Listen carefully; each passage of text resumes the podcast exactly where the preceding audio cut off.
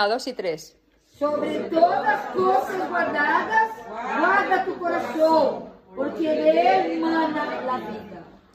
¿Qué le emana del corazón? Vida. Amén. La nueva versión internacional dice 4.23. Por encima de todas las cosas, cuida tu corazón, porque de él emana la vida. Amén. Voy a hacer una oración antes de empezar. Amén. Gloria a Dios. Padre amado, te damos gracias, Señor, porque estamos en tu casa, Señor, como familia, Padre. Te damos gracias, Señor Dios mío, porque es un gozo, Señor, poder estar aquí, Señor, compartiendo del pan, Señor, ese alimento fresco que tú tienes para darnos, Señor, en este día, Señor.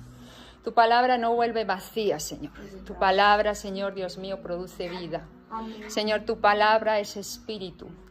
Y Barabashokatarabakaya, tu palabra es verdad, Señor, y la verdad nos hace libres, Señor.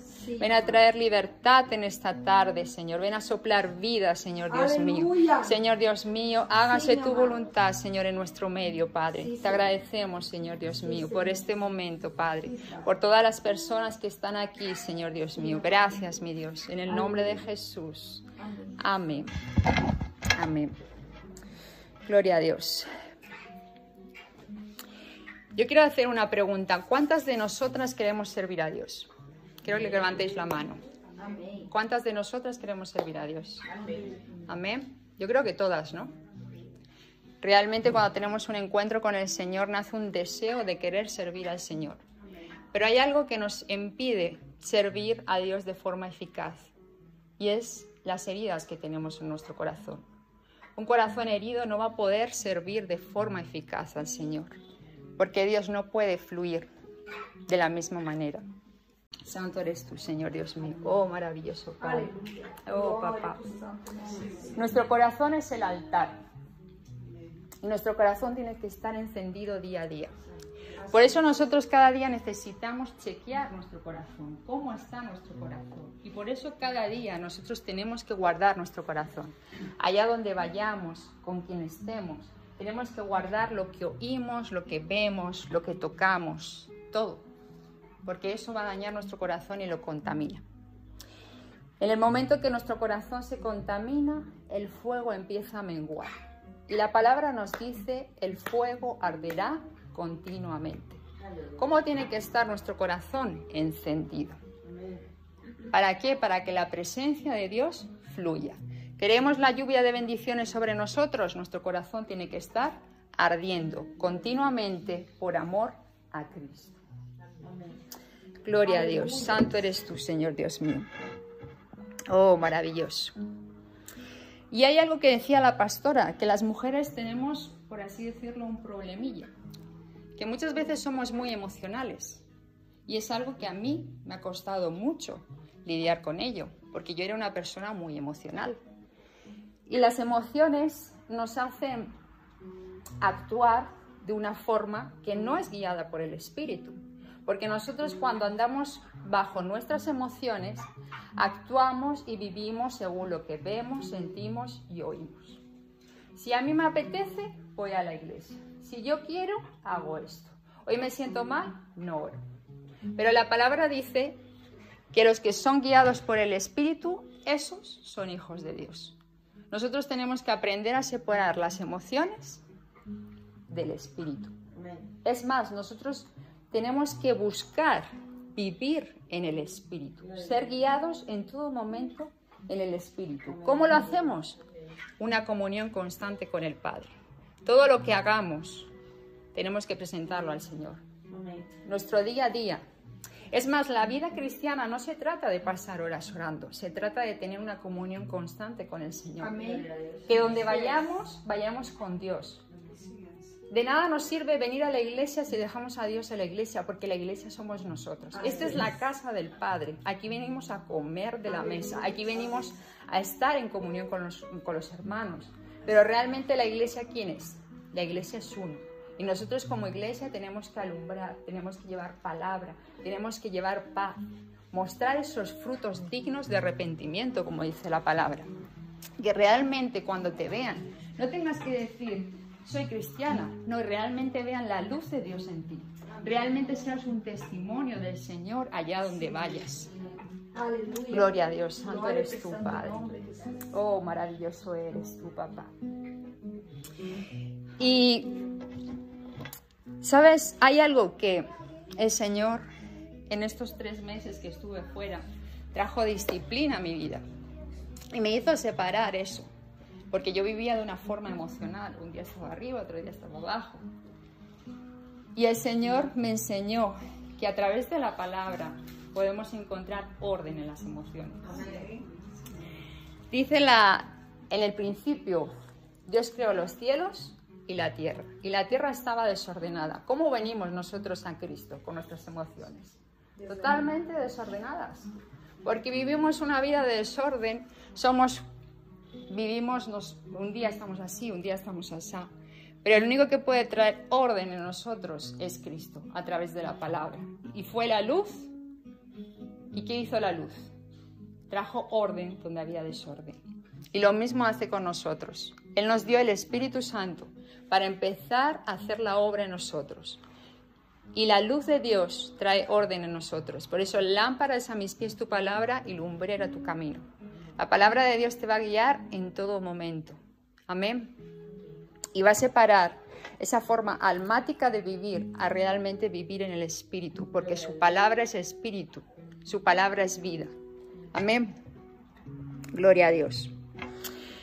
Y nuestro corazón tiene que estar limpio, tiene que estar sano. Dice la palabra también, bienaventurados los del limpio corazón, porque ellos qué van a hacer? Ver a Dios. Ellos verán a Dios. Y sabes, hay una función muy grande que Dios me ha enseñado de los adoradores. Los adoradores tienen una función muy grande. Ellos son los labradores de la tierra. Por eso cuando vienen aquí las personas, vienen cargadas con sus cosas, ¿sabes quién prepara el corazón de ellos?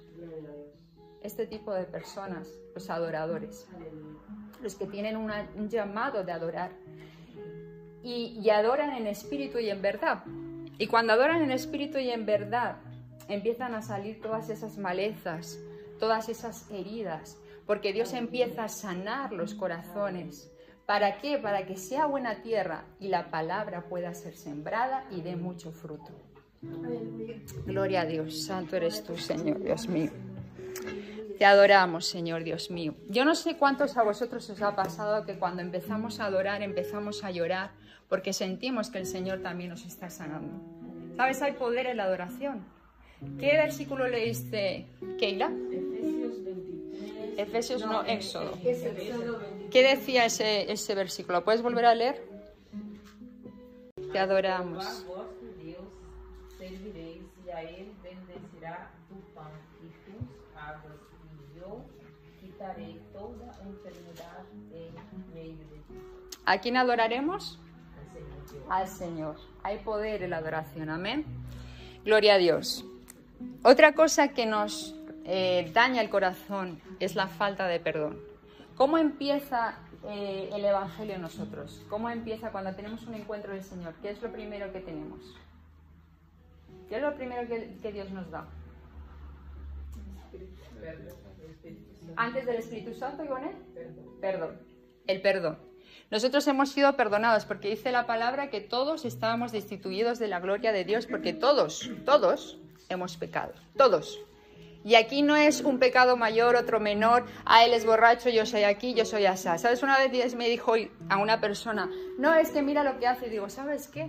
Mi orgullo era peor que ese pecado. Así que todos los pecados aquí son iguales y todos somos igual de pecadores.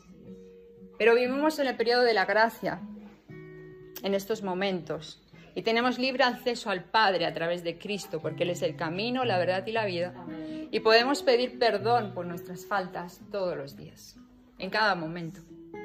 Gracias a Dios, que tenemos un Dios bueno, un Dios perdonador, un Dios de misericordia, un Dios que nos ama.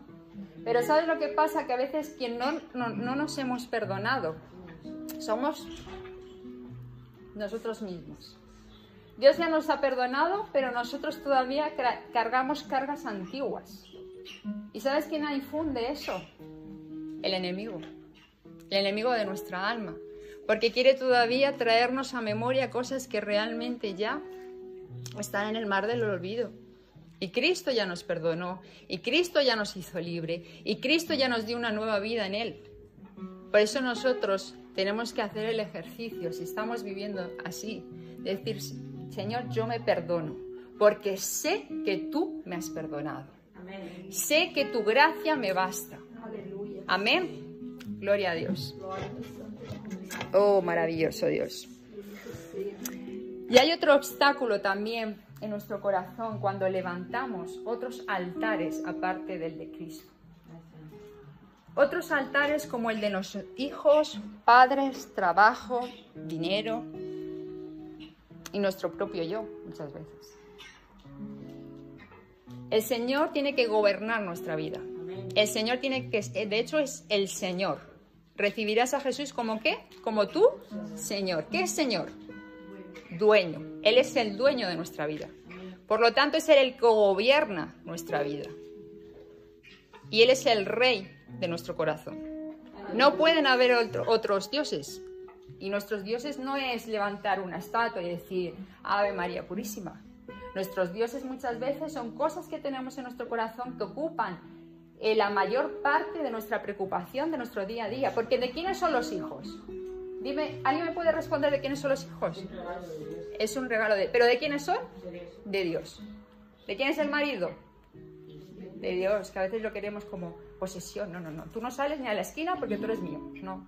El, marido es de Dios. Es más, cuando Cristo gobierna nuestra casa, cuando gobierna nuestros corazones, el sometimiento a nuestro marido no va a ser una carga, sino una bendición.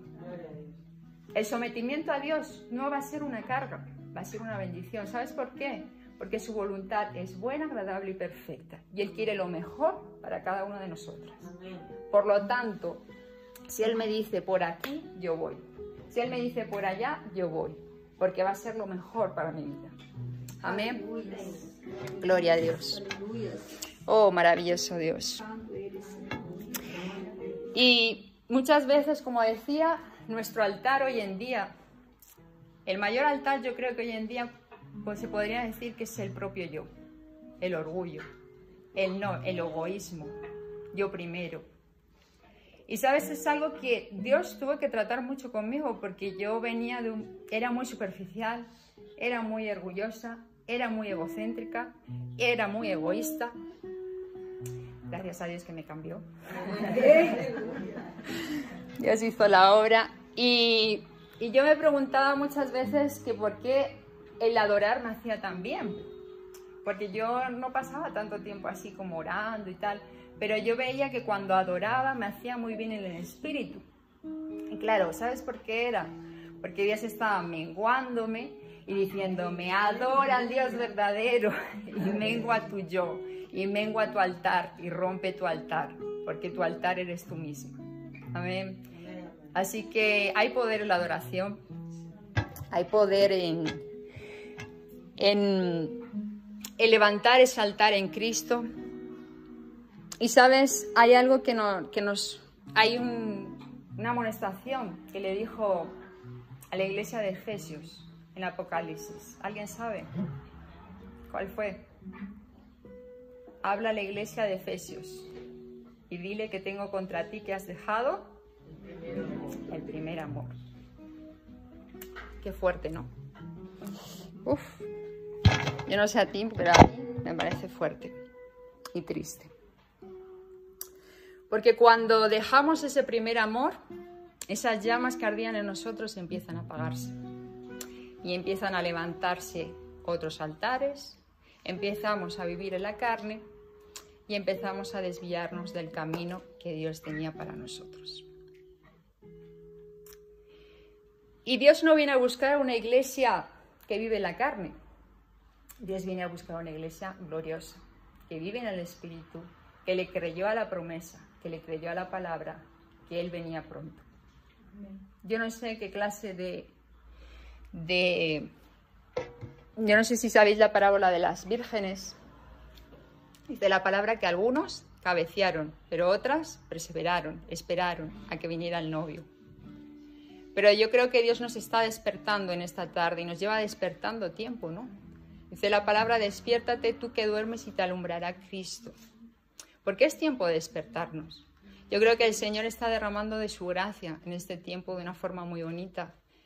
Y pienso de que muchos que se van a venir no les va a hacer falta pasar mucho tiempo para posicionarse, sino que la gracia de Dios va a ser tan bonita en ellos que en poco tiempo van a conseguir mucho. Oh, gloria a Dios, santo eres tú, Señor Dios mío. Sabes, hay una corona de honra esperándote. Porque dice la palabra que seremos reyes y sacerdotes. Y no es que el Señor nos vaya a poner una corona física, sino que Dios quiere honrar a sus hijos. ¿Honrarlos cómo? Con su gracia. Que ahí donde no llegaban unos, tú puedas llegar. Que ahí donde no pasaban muchos, tú puedas pasar. Que la unción de Dios venga a tu vida de manera tan latente que donde vayas, cree un impacto a tu alrededor, en tu casa, en tu vida, en todo lo que hagas. Yo no sé si lo crees, pero servimos a un Señor grande y poderoso. Y Dios quiere hacer grandes cosas con su pueblo. Y este es el tiempo de la iglesia. Estamos en el tiempo de la gracia. Estamos en el tiempo de posicionarnos como mujeres valientes y esforzadas. Mujeres en las cuales tienen que cumplir esa asignación que Dios tiene con nosotras. Posicionarnos en el cuerpo de Cristo, porque cada una de nosotras tenemos una, una asignación en el cuerpo de Cristo. Y cada uno somos miembros los unos de los otros para ayudarnos, como decía nuestra hermana Ibonet, para estar unánimes en unanimidad, bajo una misma visión, caminando bajo un mismo propósito. Donde una no llega, llega la otra. Dice la palabra, Apolo regó, otro plantó, pero el crecimiento que lo da, el Señor. La gloria es para el Señor. Amén. Cada uno va a hacer una función y juntas vamos a mostrar realmente a qué Dios servimos. Amén. Gloria a Dios, santo eres tú, Señor Dios mío. Yo creo que te pongas de pie.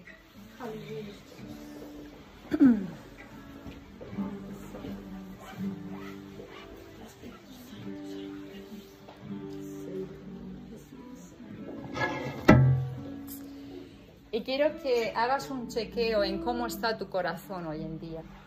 Yo no sé si tu corazón hoy en día está herido, tienes falta de perdón, si realmente está ardiendo con el fuego del Espíritu Santo, porque arde de amor por Cristo, arde de amor por su obra, arde de amor de verle. ¿Cómo está nuestro corazón? Dice la palabra, sobre toda cosa guardada, guarda tu corazón, porque de él emana la vida. La transformación nuestra viene de dentro hacia afuera.